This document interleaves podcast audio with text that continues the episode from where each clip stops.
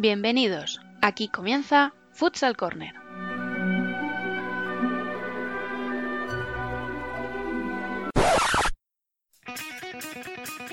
Una manera diferente de entender el fútbol sala.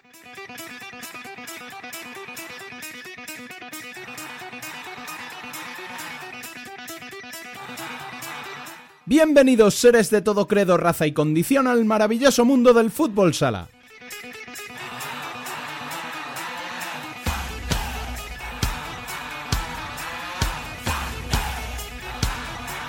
Arrancamos nuestro decimotercer programa de la primera temporada, recordando como siempre que podéis estar al día de la actualidad del fútbol sala en futsalcorner.es y seguirnos en Facebook, Twitter e Instagram como Futsal Corner Web. También estamos a vuestra disposición en la dirección de correo electrónico futsalcorner@futsalcorner.es y por WhatsApp al 620 838407.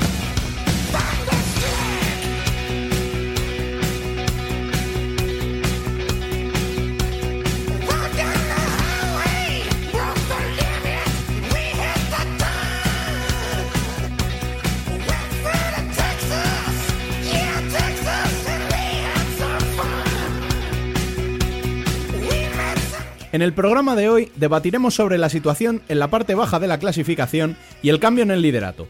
Tomaremos un café con uno de los puntales de un equipo cabecero. Analizaremos la ronda élite de la UEFA Futsal Champions League y cerraremos como siempre con la columna, hoy a cargo de Pablo Marrón.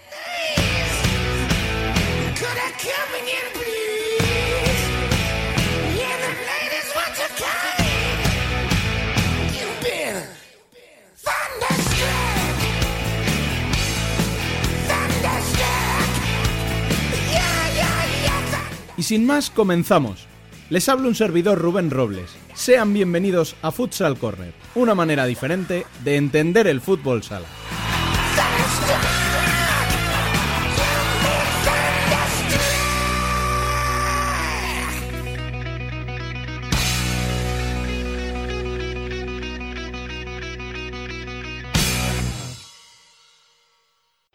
Hola a todos, soy Gabriel Lima y estoy aquí para informaros que el mejor podcast de fútbol sala está en Futsal Corner, todos los martes a las 8 y media de la tarde. Un abrazo a todos.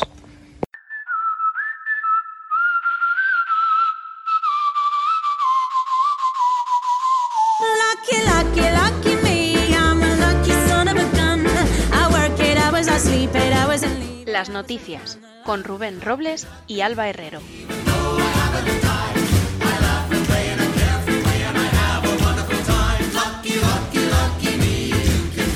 En primera división nos encontramos con una parte baja que no carbura.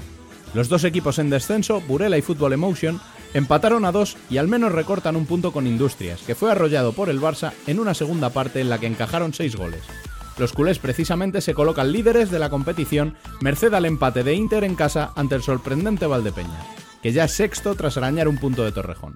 También salieron derrotados todos los equipos de abajo. Aspil Jumpers perdió 4-1 en su visita al renacido Jimby de Duda y Levante en casa ante el Pozo por 3-5. Sí ganó Córdoba en el partido adelantado hace tres semanas por 3-2 ante Oparrulo. En la parte puntera de la clasificación, Xota se rehizo de sus dos derrotas consecutivas y venció 3-2 a Peñíscola, mientras que Jaén dio la campanada en Son Moix, venciendo 1-2 a Palma y ya ocupa puestos coperos. Fue la vencida. El tripatito de cabeza, convertido en dueto la jornada anterior, deja esta semana a Futsi como líderes en solitario. El empate de Burela en casa ante el Corcón, cuarta, y el Durense en su visita a Móstoles propició una jornada redonda para las de Antonio Sanz, que le hicieron nueve en su visita al Roldán. Quinto es el Pollo, que vence a Majadahonda por 1-5, y el Sala Zaragoza cortó la racha de victorias del Peñas Clubes, acercándose a dos puntos de las catalanas. El top 8 le cierra la Universidad de Alicante, que desde el cambio de entrenador ha cogido velocidad crucero. Esta semana venció en el derby alicantino 2-9 al Salor, que continúa sin conocer la victoria. Por otro lado, la UCAN derrotó 3-5 al Leganés, y hubo un empate por la zona baja entre Ciudad y Bilbo, que no sirve de mucho a ninguna, pero al menos frena la racha de derrotas de las gallegas y de las vizcaínas. En segunda, victorias de los seis primeros clasificados. El líder Betis se impuso 6 a 3 a Colo Colo, que tras un gran inicio ha caído ya a la décima plaza. Uma endosó un 4-0 a Bisontes y Fefranc Elche venció 4-3 a Rivas, mientras que Mengíbar se llevó los 3 puntos a domicilio ante un Santiago que no levanta cabeza y con 8 puntos marca la permanencia. El Pozo Ciudad de Murcia se impuso 3 a 4 en casa de Talavera, mientras que Manzanares también venció por la mínima 3 a 2 a Ciudad de Móstoles. El único empate se produjo en el encuentro entre Noya y Barça B. Y en la parte baja, importantísima victoria de Alsira, que se impuso en casa Unión Ceutí y se aferra a la salvación, que tiene a un punto. Y con este repaso al fin de semana, nos relajamos para tomar un café con un invitado muy especial. Pues sí, Rubén, especial porque además está de celebración. El pasado viernes cumplió 400 partidos en Primera División. Si el registro de por sí ya es importante, imagínate hacerlo siempre con el mismo club el club de tu tierra y portando el brazalete de capitán. Eso sin duda lo hace ya muy especial. Así que ponte el abrigo porque nos vamos a tomar un café bien calentito hoy.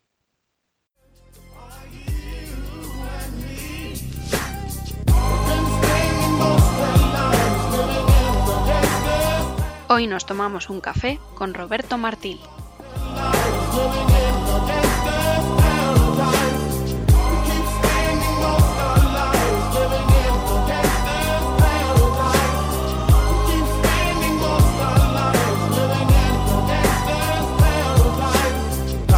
And the money, money and the power.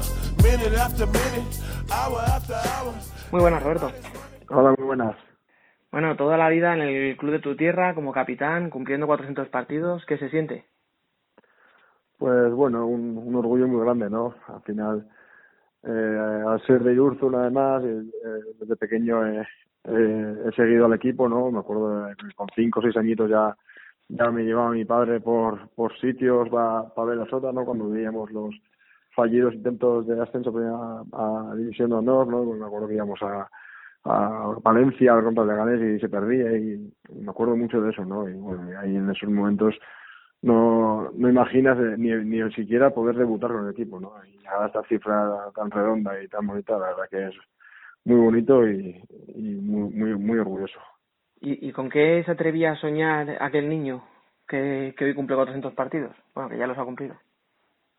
Pues bueno, yo creo que aquel niño soñaba con jugar a fútbol sala simplemente y, y cuando eres pequeño al final pues piensas en, por ejemplo, yo me acuerdo cuando igual era infantil y, y veía al Sota B, pues antes había mucha afición aquí en Irurzun, igual el primer equipo ya salía de Pamplona y podías y veías al, al Sota B, ¿no? Que era como decir, joder, llegar al Sota B ya me parece algo grande, ¿no? Y, y sí que es verdad que, que de pequeño me fijaba en eso porque llegar al, al primer equipo era algo muy casi impensable, ¿no? Y ya te digo que ahora lo, lo, he hecho la vista atrás y, y es increíble. No me extraña. Bueno, aparte de lo obvio que es tener fortuna con las lesiones, etcétera, he estado viendo que desde la temporada 2009-2010 no hay ninguna que juegues menos de 30 partidos. ¿Hay algún secreto? La verdad que he tenido suerte, no sé, no, yo no, no creo la suerte ni la buena ni la mala, pero sí, la verdad que, físicamente me he encontrado bien, ¿no? Como dices, en la, en la temporada 2009-2010, pues tuve, estuve tres meses fuera a principio de temporada por, porque me rompí un brazo y por lo demás me acuerdo pues que en la 2013 me perdí un partido por, por una tendinitis en la rodilla y, y otro partido de Copa del Rey, me acuerdo que me perdí por una- un proceso fe- febril y el año pasado sí que me perdí tres partidos por una rotura de, del gemelo, ¿no? Y lo demás creo que he jugado todo, ¿no? Y, y sí que al final creo que cada año además pues igual sí que es más difícil pero, bueno cada año me, me cuido más intento ser más listo entrenando también no entrenar todo lo que pueda bien no pero si estoy un poquito cargado pues intentar tener cuidado y bueno yo creo que vas aprendiendo según los años y, y bueno yo creo que el secreto también es ser profesional fuera de la pista pero también o sea dentro de la pista pero también fuera de ella no Creo, no me acuerdo quién dijo la, la frase, aunque bueno, lo primero, dice mucho de ti que recuerdes los partidos exactos que te has perdido y por qué, o sea, eso dice mucho. Y luego me acuerdo de una frase que decían, cada un año más, un kilo de menos.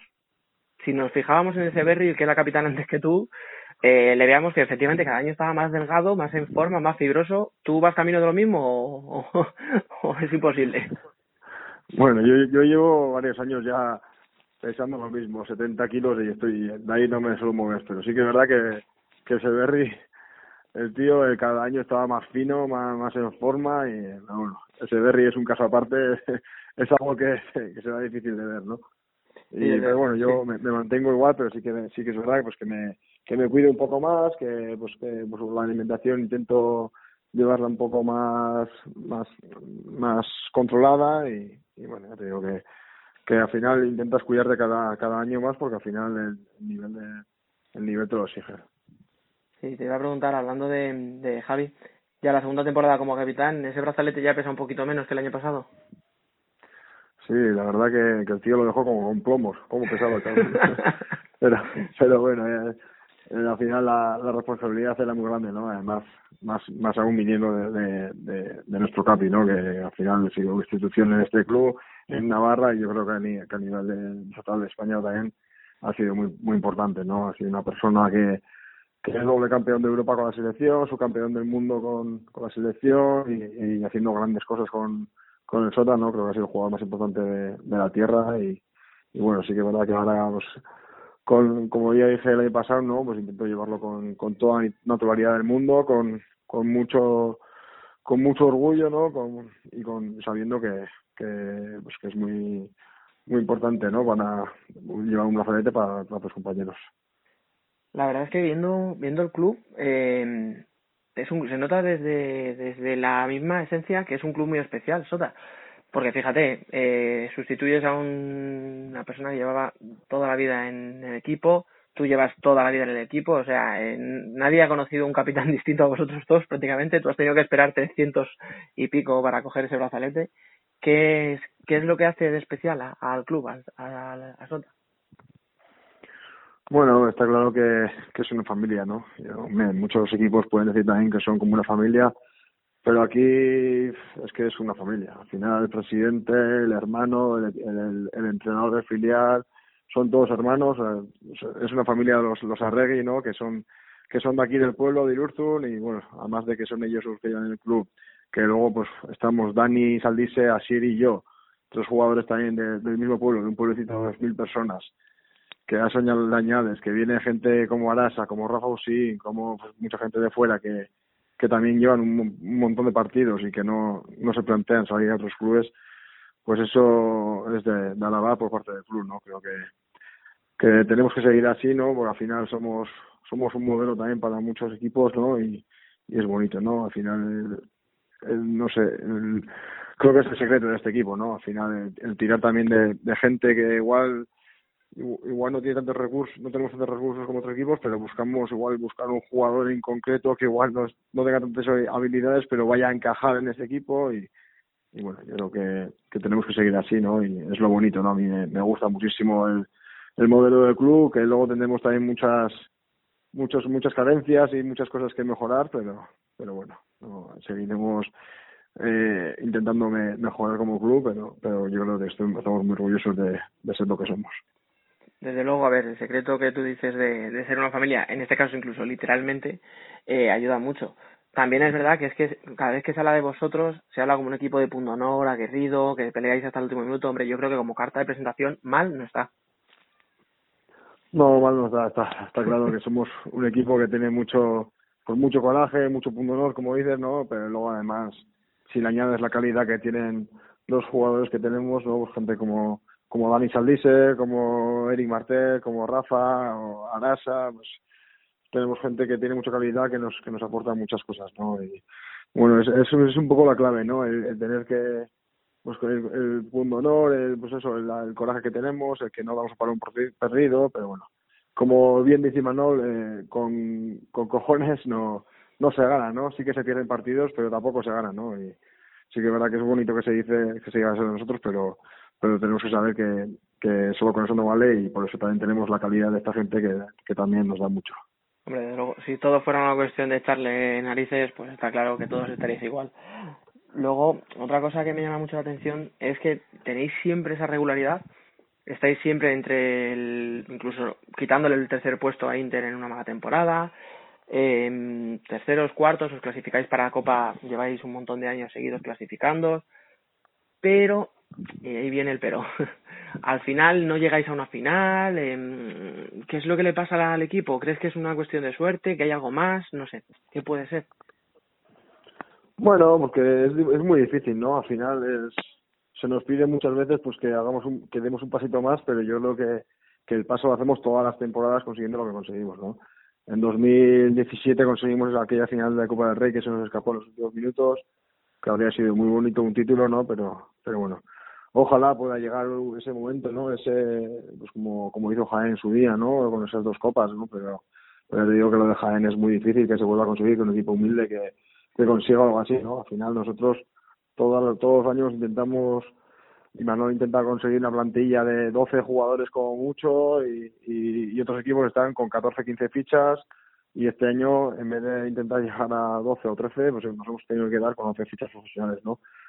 Y bueno, ya te digo que, pues que claro, sí que sería bonito y que la gente es, es como que espera algo más de nosotros, ¿no? Pero, pero vamos, ojalá podamos conseguirlo, pero aún así debemos tener los pies en el suelo, saber lo que somos, el, el- pues el, el equipo que somos, que somos un club muy humilde e intentar conseguir los objetivos que pues de estar entre los ocho, que, que ahora mismo pues está, está, está muy complicado, ¿no? Tenemos mucho que luchar.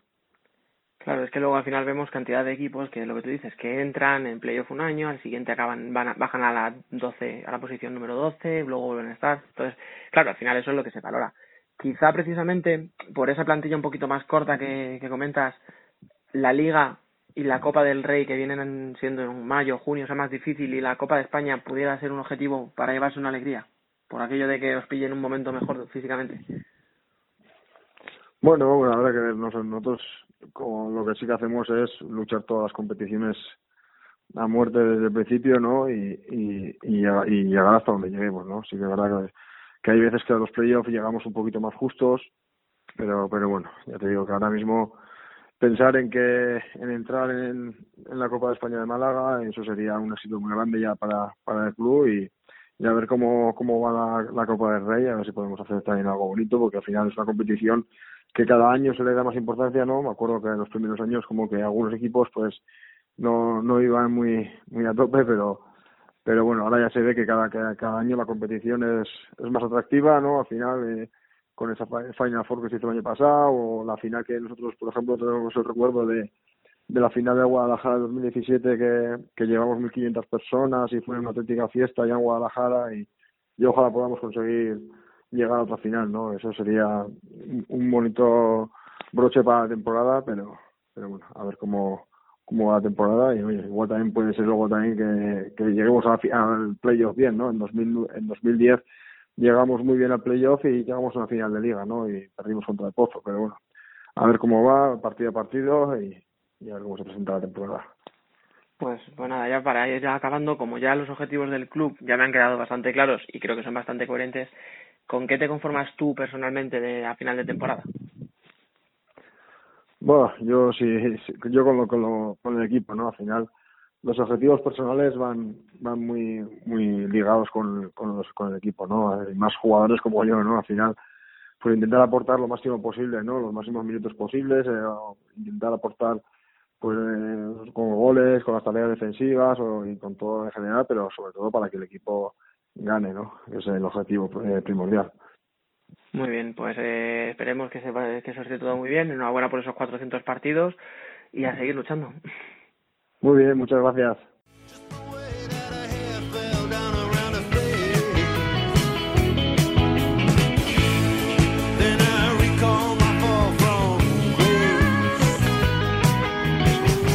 El debate.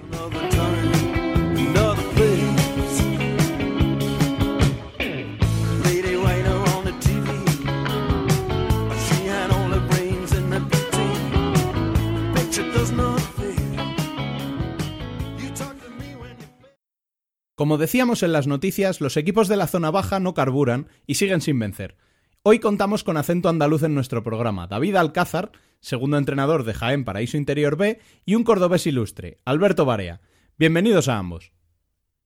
Hola, buenas tardes Rubén, buenas tardes chicos. Buenas tardes, Rubén. Buenas tardes a todos. Muy buenas, ¿qué tal? ¿Qué pasa, chicos? ¿Cómo estáis? Recordemos, Burela 5 puntos, Zaragoza 6, Industrias 8, Rivera 8.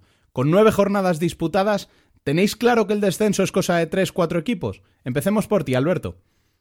A ver, eh, empezáis por mí, yo, estos cuatro, estos, los equipos que habéis dicho, pues, a ver, con nueve jornadas ya, se supone que van a estar ahí.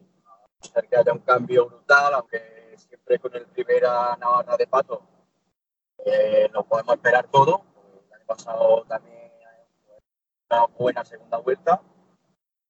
Pero hombre, yo metería ahí a, a mi Córdoba. El objetivo era la permanencia y poquito a poco, pues, era que no, estamos ahí. Estamos con 10 puntos, en una zona ahora mismo tranquilita, pero yo lo metería. Claro está, yo no sé vosotros.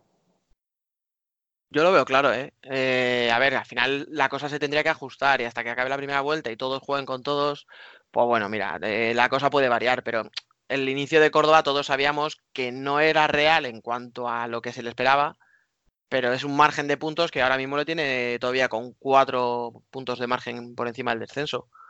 Yo al que no veo, no sé si estáis de acuerdo, es a Rivera. Pero que Yo bueno, estoy de acuerdo con tu manera. Es que, a ver, Pato ya sabemos lo que hace, pero claro, Claro. mm, es que tiene la baja de Sergio, de larga duración. Tiene a Ferran de baja de larga duración. Y sabéis, no sé si lo os habéis enterado porque ha salido noticia hace poquito, que David también va a estar de baja mínimo un mes. Sí, lo he visto. Sí, se ha roto un dedo del pie. Sí. Pues por eso, o sea, baja- son plantilla corta y muchas bajas. Nadie se imagina al equipo, al Rivera luchando por, por descender, pero como no recupere pronto efectivos, uf. Yo creo Ya. que el número de Yo creo que, que Rivera para descender va a estar en- va a depender de los resultados de Zaragoza y Burela, eh, que sean los que marquen la cifra definitiva. Y en el momento en el que tanto los aragoneses como los gallegos se descuelguen de la competición, eh, sus rivales se van a empezar a alejar y se creará esa zona o la tierra de nadie que siempre se crea, que es donde yo creo que van a terminar industrias y Rivera, dependiendo de cómo gestione esas lesiones, que sí, que todos, incluso si no se hubiera lesionado ahora David, les hubiera metido en copa. Pero yo creo que se creará esa Perdón. tierra de nadie donde terminarán Oparrulo, Córdoba, eh, Rivera Industrias. Mm, Yo a Parrulo a lo mejor sí que le metería un puntito por encima, no mucho más, ¿eh? O sea, yo no creo que le dé para Copa y Playoff, aunque yo en su día dije que le veía ahí arriba. Pero bueno, escucha, y no hemos hablado de industrias. Yo para mí, para mí, porque yo en su día sí es verdad que puse, un tuit de que para mí sería el equipo revelación. La verdad que me está defraudando un poco el equipo de industria, aunque salió Paul Pacheco y Chipiña, pero yo lo veo, la- veía una buena plantilla y sí es verdad que me están defraudando un poquito. Eh, lo que tiene mala pinta es de Zaragoza. Eh, pero no sé yo por qué será, porque eh, la plantilla yo la considero eh, buena, lo que pasa es que al estar la liga tan igualada y, a- y el comienzo tan eh, malo que han hecho, pues creo que cuando entra en una senda negativa eh, es muy difícil salir. Sí, escucha, pero Yo creo que- Bueno, perdón, David, dale. Yo creo que a- al hilo de esto de Zaragoza, yo creo que Zaragoza ya eh, empezó con el agua movida, eh, con, el tema de Arturo Santamaría cuando ya eh, fue designado como entrenador, lo de Nano Modrevo, yo que de primera hora, dentro de ese vestuario me parece a mí que ya, ya ha habido problemas y que yo creo que está en una dinámica negativa. Y a perro, a perro flaco todo, todo son pulgas y yo creo que es para mí el candidato por excelencia para, para bajar, creo yo. Mm, Yo, a ver, iba a decir algo parecido. Yo estoy de acuerdo con Biel, que todo va a depender de Burela y de Zaragoza, que son los que peor pinta tienen. Pero es que Industrias, eh, lo estaba mirando y es que ha perdido cinco partidos de nueve que llevamos por tres o más goles. O sea, es que está recibiendo muchas goleadas. Es que el Sí, es otro día contra Barça, escucha, es que el otro día contra Barça lo hace muy bien en la primera parte, tiene suerte, se va 1-0 al descanso. Tío, es que en un minuto se lo pasa por encima el Barça. O sea, un minuto, tres goles y, y se viene abajo. El día de Inter se vino abajo Ah. muy pronto. O sea, con esa Pero goleada. pero, pero, pero va- sí, sí. Habla Yo creo que. Industrias puede seguir dependiendo de sí mismo. Este fin de semana se enfrentan a Zaragoza y dentro de poco contra Rivera. Eh, y además, antes de terminar la primera vuelta, se enfrentan a Oparrulo y a Córdoba, que yo creo que, como ya he dicho antes, serán dos de estos equipos que terminarán cediendo y terminarán formando esa tierra de nadie. Exactamente, yo eso es lo que, es lo que iba a comentar, que a Industria hay que, hay que valorarlo cuando se enfrente al equipo de su liga. Al equipo de su- eh, si, si al equipo de su liga eh, va sacando una victoria, va sacando empate, ahí lo tiene hecho. Tiene, hecho, tiene hecha la, la permanencia. Mm, De hecho, lleva dos victorias. La, plantilla, la plantilla es así. Sí, sí, escucha, Industria lleva dos victorias. La del Pozo que hace un par de semanas y en la primera jornada contra Burela, precisamente. Que al final es lo que le Claro. pasa a Burela, que no gana en casa a Zaragoza, que no gana en casa los partidos difíciles de su liga, digamos, y claro, es que eso te, eso te mata. Y otro, otro equipo que también no está, no está convenciendo para la expectativa que tenía también era Levante. Levante está con 10 puntos también solamente y yo creo que Levante todo el mundo, casi todo el mundo con, con Diego Ríos lo metía en copa. Y yo creo que Levante puede, va a estar también ahí en tierra de nadie porque me parece que se van a quedar descolgados muy, muy pronto porque el calendario que ha tenido Levante tampoco ha sido bastante exigido porque con, con los grandes me parece que ha jugado en casa. Sí, ha jugado en casa contra Inter y contra el Pozo. Contra el Pozo, claro. Sí, ha jugado contra esos dos. A ver, Hombre, a la ver, verdad yo creo que Levante es mucho o sea, para descenso no, tanto no le va a dar. Pero es verdad que había muchas expectativas. O sea, yo le ponía como un candidato clarísimo al top 8, incluso si me apuras, al top 6. Claro, eh, es eso. eh, Era claro candidato no al top 8, sino al top 6. Y más cambiando de entrenador, los fichajes, demás, ya con un, con un grupo eh, que quieras que no, pues lleva varios años jugando muchos juntos. Eh, Estaba todo hecho para que, para que fuera así, pero mira, siempre hay alguna sorpresa. Y bueno, Zaragoza también ahora por lo visto se va a reforzar en invierno. Ya han dicho también por ahí, he leído en Twitter que, que lo más probable es que Juanqui vaya para allá ahora. Mira, pues a lo mejor eso es lo que le puede salvar ahora, porque al final es un goleador. O sea, Juanqui, Claro, otra claro, cosa no, pero gole, gol tiene todo el que quieras. Sí. Claro. Veremos. Y uno de los partidazos de la jornada se vivió en Son Moix, donde Jaén dio la sorpresa venciendo a Palma. Teniendo un jienense y un palmesano ilustres, sería de necios no preguntaros por vuestra visión del partido. Empecemos por el visitante, David. Pues bueno, la verdad es que el partido no, no lo pude no lo pude ver, visto el resumen el que subió la liga.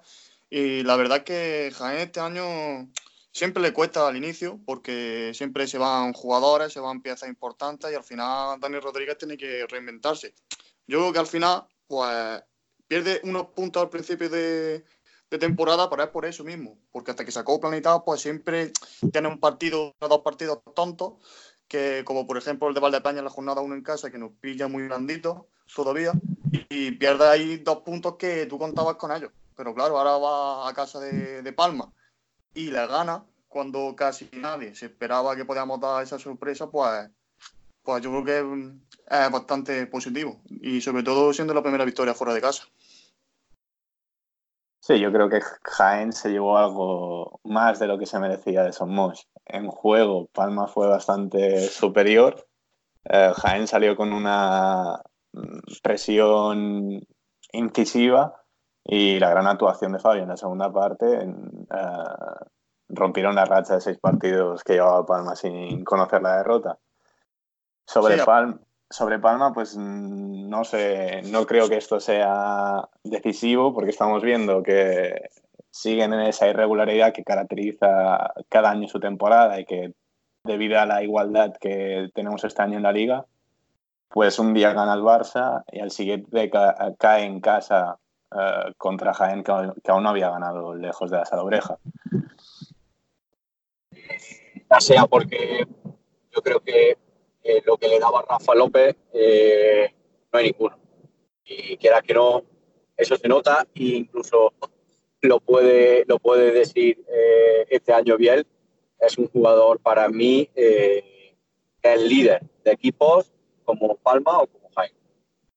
Sí, yo estoy de acuerdo, ¿eh? Porque Rafa, yo lo, lo decía cuando estaba aquí en Jaén, Rafa es es un líder, pero es un líder silencioso. es de lo que hace vestuario, de lo que hace mucha unión. Y claro, el, sustituto de Rafa este año ha sido Antonio, que es muy bueno, pero claro, tiene 19 añitos, tiene, tenemos que meterlo poco a poco, tiene que ir cogiendo experiencia y al fin y al cabo, pues tenemos una baja ahí muy sensible atrás. Hombre, escucha, y que Antonio ha llegado encima con la temporada empezada. O sea, que, que por mucho que haya mamado de Dani Rodríguez toda su vida, que llega con la temporada empezada por el europeo y ahora está empezando a entrar en, juego, ¿eh?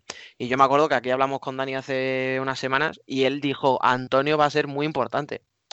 Y eso también tiene una parte muy buena, que es que confías en tu cantera confías en los chicos, pero tiene una parte de riesgo que es considerar que una de tus bazas para aspirar a tener esa solidez defensiva que tenías el año pasado con Rafa López pasa por un chaval de 19 años. ¿Sabes? Es que eso es un Claro. riesgo. Que si le sale bien, pues todos le aplaudiremos y diremos, ole Dani, qué bueno eres. Pero claro, es arriesgado. Pero yo desde, desde mi desconocimiento eh, no entiendo, o sea, sé que Rafa López era un jugador importante en Jaén y creo que este verano Jaén ha mejorado, su ha perdido la pieza importante que es Rafa López, pero ha mejorado en portería. No entiendo este cambio de juego, eh, que no es el, el juego que, le ha dado tantas alegrías al conjunto, al conjunto andaluz. Eh, no entiendo este cambio tan drástico. Yo te sacaría más, fíjate eso, te lo extrapolaría a- en general a la primera división. Inter está ganando mucho más que lo que ganaba el año pasado, pero el juego tampoco ha sido brillante, más que en tramos muy aislados. El Barça sí que está goleando y está apabullando, pero el Pozo tampoco está haciendo un juego muy bueno. E Industrias el año pasado tenía un ataque muy vistoso y tal, y a este año le cuesta también generar. Jaén no está siendo lo que era. A Palma le ha costado también los problemas de gol por la baja de Martí Rosa, etcétera.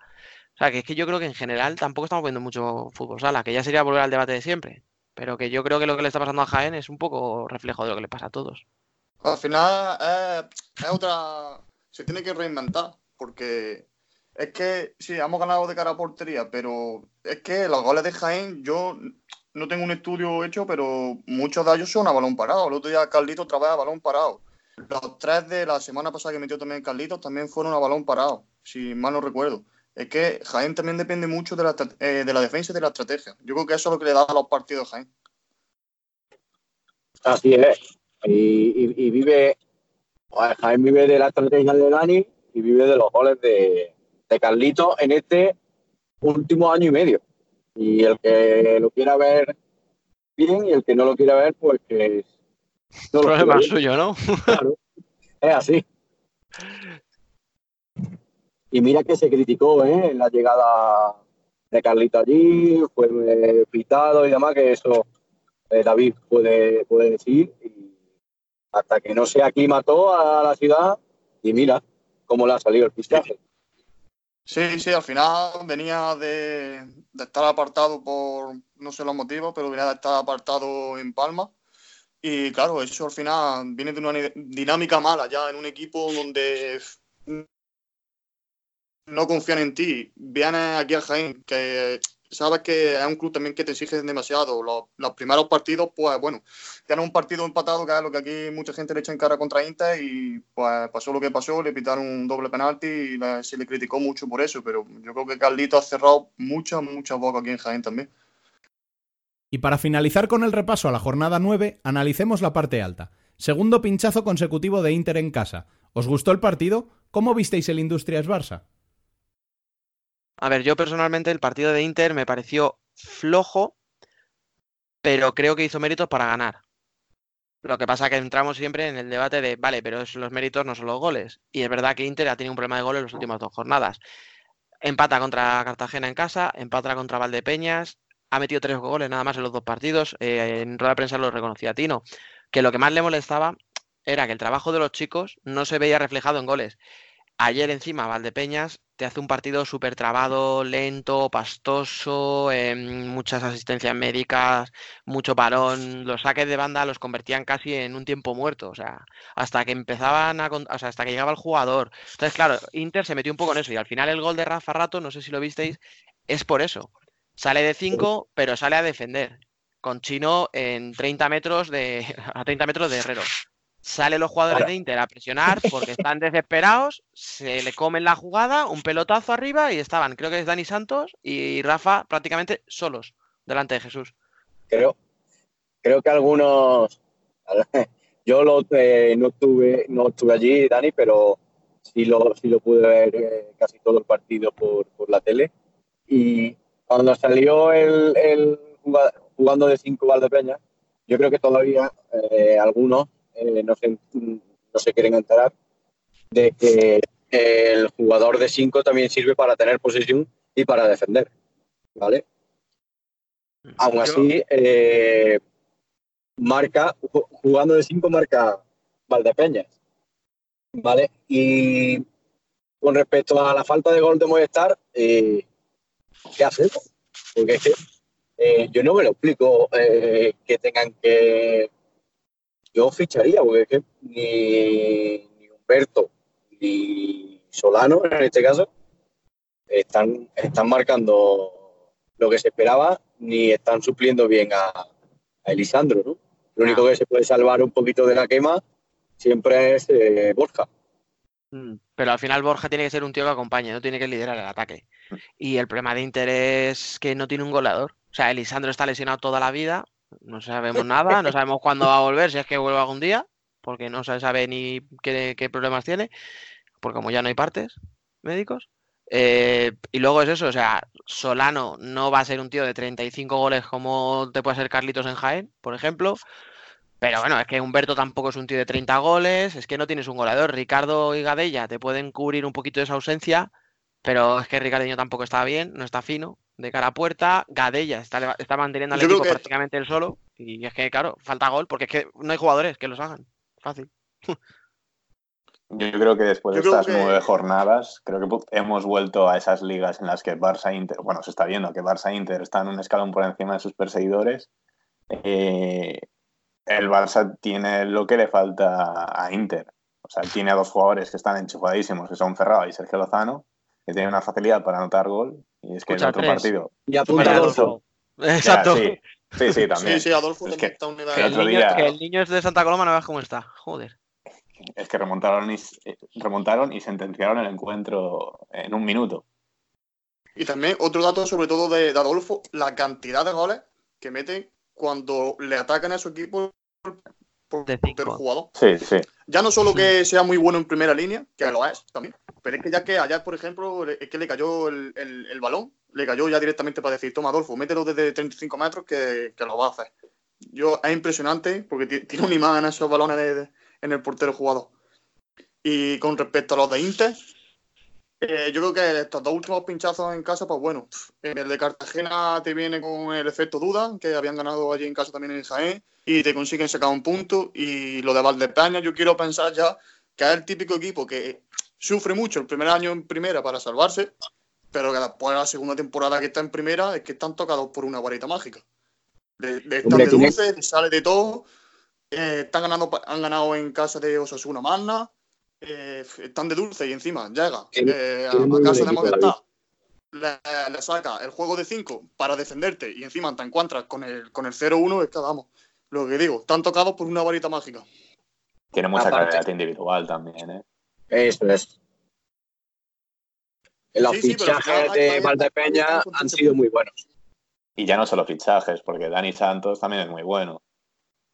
Si, si en realidad es eso, que el grupo que tenían lo han hecho, lo han, lo han hecho mejor, lo han, lo han mejorado y, hombre, eh, con fichajes como Rafa Rato, te- eh, teniendo a Chino y demás, pues, ¿qué quiera que te diga? La verdad la que portería, la portería también han ganado mucho, ¿eh? Alberto ya, sí, con Edu, Nadu. Yo cuando se enfrentaron a Palma dije que. O sea, quedó, quedaron 2 a 1 aquí en Somos. Y dije que necesitaban algo más que, que a Rafa Rato y a Chino. Y la verdad es que creo que se han compactado como equipo. Y, y ahora, por ahora, les vale con esas genialidades de Rafa Rato y de Chino. Sí, mira, ya como un último apunte. Pensar dónde ha sacado más puntos Valdepeñas. Es que los está sacando contra los equipos grandes. ¿Por qué? Por ese juego que os digo, que ralentizas, que lo trabas, que lo haces complicado, tal. Al final, cuando el equipo, pues como el otro día que le metes 6 levante en, en el Virgen de la Cabeza, al final, ¿qué pasa? Que cuando un equipo te da la posesión y te dice, toma y atácame tú, ahí se nota un poco más a lo mejor pues esas carencias que pueden tener. Pero claro, es que tienen gol, porque tienen jugadores ofensivos muy buenos, como Rafa, como Dani Santos, como Chino, que habéis mencionado. Y cuando ellos sienten que pueden estar cerraditos y salir a la presión y montar las contras y tal, es donde están a gusto y es donde te la lían. Y aparte de aparte de Valdepeña, ¿creéis de verdad en, en el efecto duda? Yo sí, sí, yo creo que se está viendo. ¿eh? Sí. Parece un equipo totalmente nuevo. siete puntos creo que han hecho. de- de- Yo, vamos, totalmente creo en efecto duda. O sea, y vamos, es que estoy convencido de que le va a meter en, eh, no te voy a decir quinto o sexto, pero uf, uf, casi, ¿eh? Es que Du- Duda ha sacado más puntos en la mitad de partido que, que con, que con Andrés Volcanelo. Por último, y como ahora vienen Emen y Candelas con toda la información en detalle, solo os voy a pedir que hagáis una porra y que luego os den los palos en las redes sociales si falláis. ¿Quiénes veis clasificados para la Final Four de la UEFA Futsal Champions League? Pues yo del grupo A me quedo con el Partido Comunista, en el grupo B creo que pasará Sporting, en el C y en el D eh, me quedo con los nuestros y creo que el Pozo y el Barça estarán en la Final Four. Bueno, pues yo creo que también como vea el Partido Comunista, pasa en el grupo A. Creo que va a pasar también Sporting en el B. Creo que está bastante claro también. Eh, en el C, que es más disputado, yo diría, y me la juego, que va a pasar Benfica. Y en el D, el Barça. Yo me decanto en el, en el primer grupo, me decanto por el Jale, a ver si da la sorpresa. Y eh, también me decanto por, por Sporting y los equipos españoles. Yo creo que los dos deben de estar en la Final y, y así lo esperamos. Pues yo más o menos voy a decir un poco lo mismo. A ver, el Partido Comunista yo lo veo claro. Sporting y Barça tendrían que pasar sin problemas también. Y el último, yo dije cuando salió que lo veía al 25%, o sea, yo veo igual a los cuatro. Pero bueno, quizá mm, a Pesaro le veo una pizquita por debajo. Kairat no le veo con tanta plantilla. El Pozo no me transmite fiabilidad, así que me quedo con Benfica, pero, pero casi por descarte, en realidad. Y hasta aquí el debate de hoy. Muchas gracias a todos por participar. La semana que viene, más y mejor. Vale, muchas gracias por todo, Rubén. Un placer, chicos. Muchísimas gracias. Cuando, cuando queráis, antes de que Córdoba esté en descenso, me llamáis otra vez. Nos vemos la semana que viene. Venga, chicos, cuidaros. Hasta la próxima.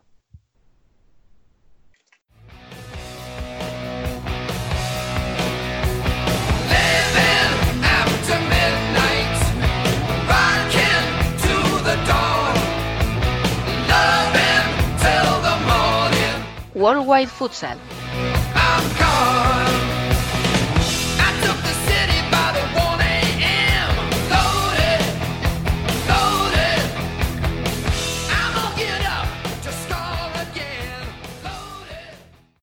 Como decíamos hace un momento en el debate, aquí están ya nuestros especialistas en futsal internacional.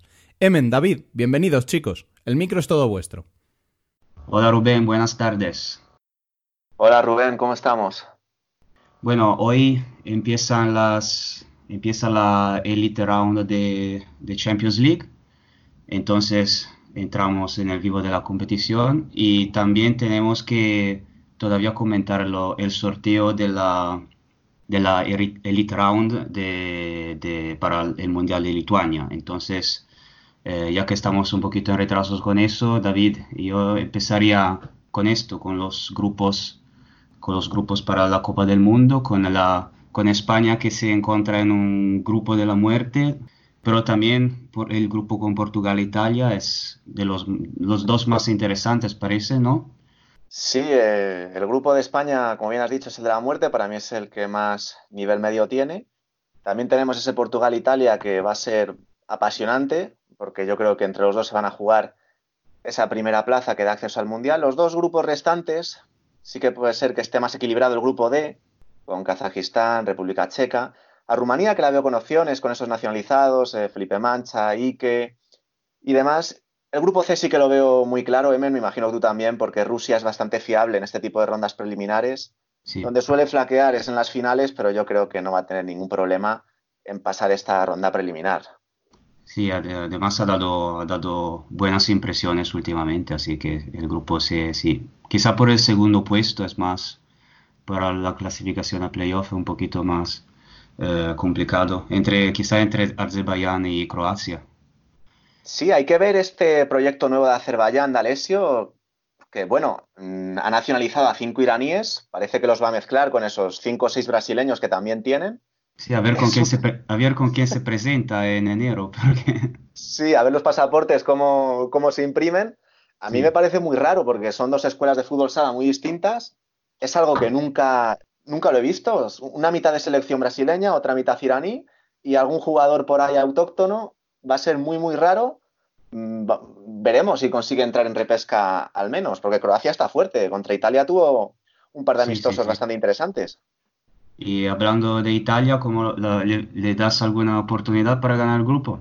Porque yo a Musti y el eh, técnico Musti, el presidente, hablaron, se quedaron bastante, digamos, humildes. Para mí, bueno, segundo puesto tiene que ser el, el objetivo principal, pero una sorpresita a Portugal quizá podemos darla.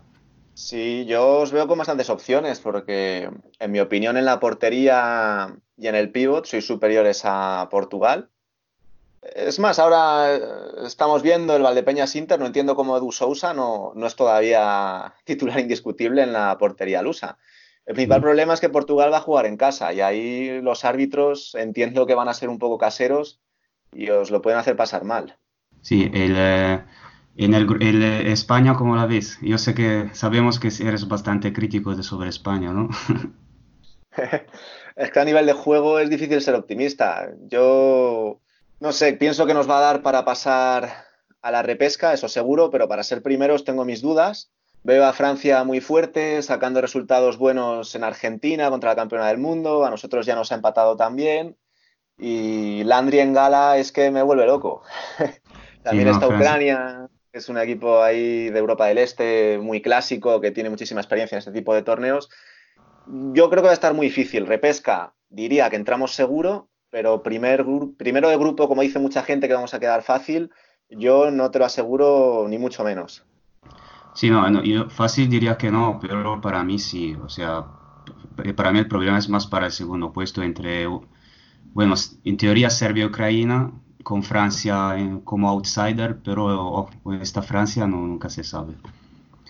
Eh, bueno, ya, ya veremos cómo llegan, cómo llegan en enero, porque todavía, todavía tenemos tiempo. Y, Sí, eso es, puede haber lesiones. eh, mismamente Miguelín, que es un jugador clave para el Pozo y para España, nunca se sabe si va a estar disponible o no, porque es muy propenso a, a tener dolencias y, y puede haber bajas clave. Imagínate Francia que se queda sin Engala o sin Mohamed. Es que todavía es muy pronto para analizar, estamos hablando sobre el papel y hay que esperar Sí, a sí. ver quién va a participar. En Kazajistán, eh, Leo Yaragua, me comentaste el otro día que está ahí dudando sobre si jugar con la selección o no.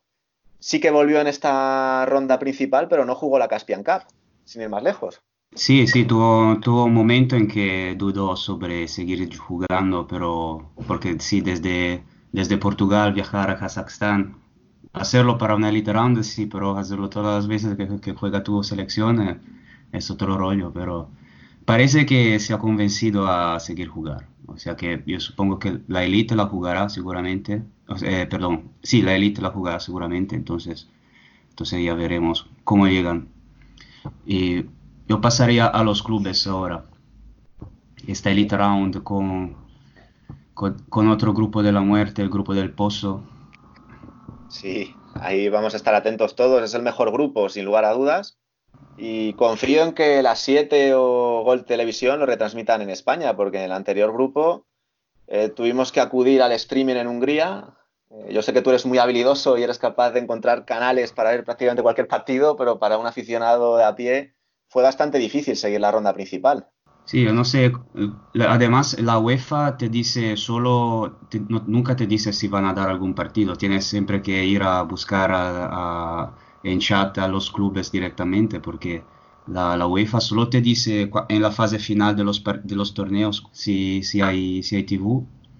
Si no, tienes que, ir a buscar si algún club, si algún canal de televisión, los ángulos más rincones más remotos del mundo transmite algún partido. Por ejemplo, Pesaro compró sus partidos del eh, main round y pudimos, pudimos verlos, si no, no, no se podía, había que pagar. Sí, recuerdo que Kairat tiene un canal en YouTube donde también retransmitió por streaming los suyos y Partido Comunista también, si no recuerdo Sí, mal. bueno, sí, ahora siendo la, siendo la Elite Round, me, yo espero que, que de alguna manera alguien lo, lo- la retransmite, bueno. ¿Y cómo lo ves este grupo C? Yo sé que Pesaro llega allí sin, sin Gava, que es una pieza bastante importante porque sí, con un solo cierre de, de rol, digamos, eh, que es Tony Nandel, el capitán, y pueden tirar de Honorio como cierre, pero es un, la, ausencia de Gava es, eh, es importante. También va a faltar Fortini, que es uno, es uno de los mejores alas del momento en Italia y son dos ausencias importantes. Y también Benfica va, posiblemente no va a jugar eh, el portero, que se lesionó con Brasil, aún, aún sin jugar competiciones oficiales, pero se lesionó. Entonces, Sí, una, re- una lesión un poco extraña porque es una lesión abdominal y no han dicho plazo de recuperación. no, salió, si. No, salió el anuncio justo antes un partido de liga, no, ah, creo el ante Modicus el primer día de noviembre, así que todavía no, no está claro cuánto va a quedarse afuera, entonces. Pero bueno, Benfica, Benfica sigue siendo Benfica aún sin Roncaglio, porque en la liga hace lo que quiera. Eh, Sí. Entonces, Sí, eh, bueno, sí, tiene- yo te diría, M, no sé cómo lo ves tú, yo le daría un 25% de posibilidades a, a los cuatro equipos de este grupo C, porque lo veo súper abierto. Eh, Kairat no hizo su mejor ronda preliminar en ronda principal, de hecho perdió contra el Pozo, pero es que es un grupo tan igualado, con tantas bajas, la que comentabas tú eh, de Gabá, luego Benfica no sabe si va a ir eh, Roncaglio, Miguelín siempre en entre algodones, al igual que Douglas en Kairat. Yo creo que puede pasar cualquiera a- la Final Four. Sí, va a ser, eh, va a ser muy, muy, muy, muy interesante verlo. Mientras que en, el- en lo- los otros, digamos, vemos bastante fácil para el Partido Comunista el Grupo A, que además es- juega en casa, ¿no? Si no me acuerdo mal. Y... Sí, es curioso, porque los dos rusos van a ser anfitriones. Ahí pasó algo raro en la, en el sorteo de la UEFA. sí. Sí, yo tenía la posibilidad de ver 12 en Portugal y nada. ni, ni uno. Bueno, entonces, Sí, grupo, grupo A, sí, con el Partido Comunista diría claro favorito. eh, quizá, no sé, Alegoic y Dobovec pueden hacer un poquito, dar un poquito de, de apuros, pero yo no creo. El B creo que es más una cuestión entre Tumen y Sporting. Allí Sí, también eh, Tumen como anfitrión, así que la, va a ser una final el Sporting Tumen del, del, del domingo que viene, el 24, no, el 24, sí, el 24 de noviembre. Sí, yo coincido contigo. eh, el grupo A, Partido Comunista es muy favorito jugando en casa.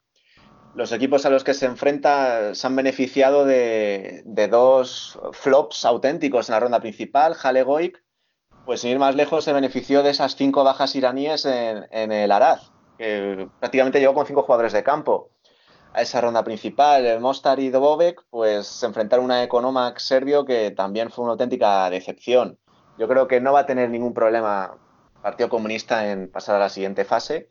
Y en cuanto al grupo B, yo es que pienso que Sporting es, si no el mejor, eh, está entre los dos mejores equipos de Europa. Y a día de hoy le veo bastante superior a Tiumen, sobre todo porque Tiumen ha tenido tantos cambios este verano, que está ahí que no termina de, de acoplar todas las piezas, eh, Tafi Jantoskin, con Leo Gugiel en portería, que a veces juega, a veces juega Loginov.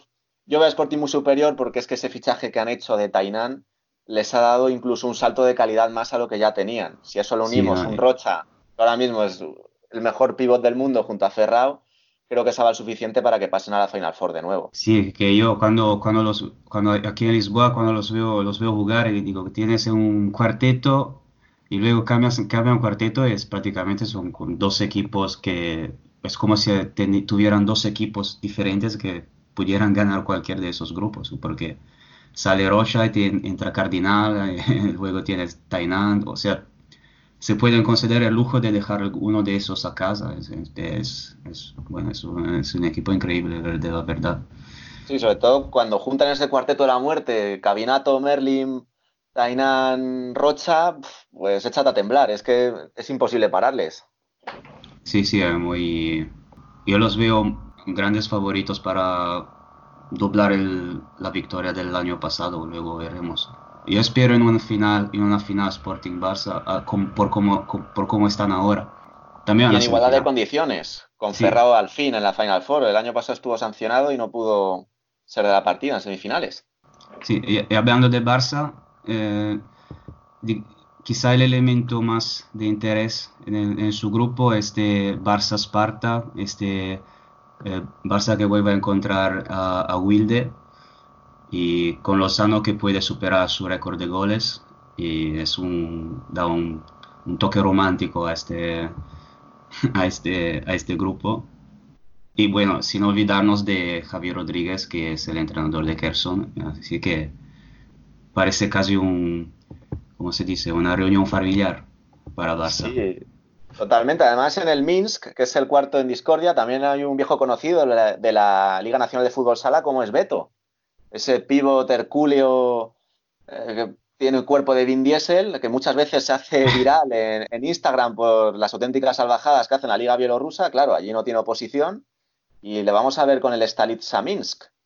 Sí, vamos, digamos que el grupo A y el D son los donde los grandes, entre comillas, tuvieron el sorteo mejor, digamos. El de Sporting un poquito ahí con esta incógnita Tumen y ese ya sabemos que es toda un completo, un completo caos.